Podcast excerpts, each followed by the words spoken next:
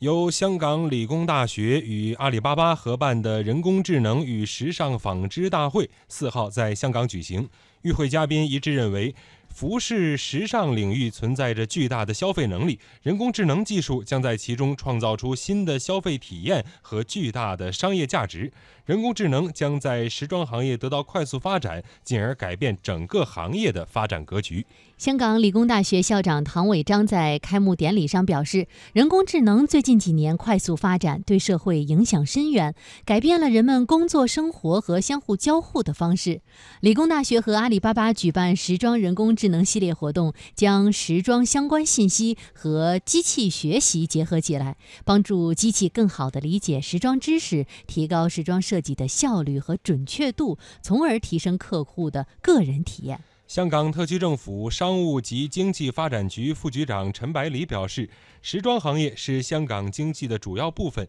传统的时装发展模式已经过时，而特区政府正不断努力进一步发展时装行业。通过把新技术融合到传统的时装行业之中，来提升发展效率和升级。当天，香港理工大学第一家时装的人工智能技术时尚零售概念店正式的亮相校园。概念店设四个区域，分别是服装陈列区、试衣间、后仓和线上体验区。一秒钟内能为消费者提供与其风格相符的多套穿搭的建议。而概念店呢，将智能算法和智能硬硬件相结合，把线上和线下数据打通，对消费者进店选品、试衣、下单等环节进行优化。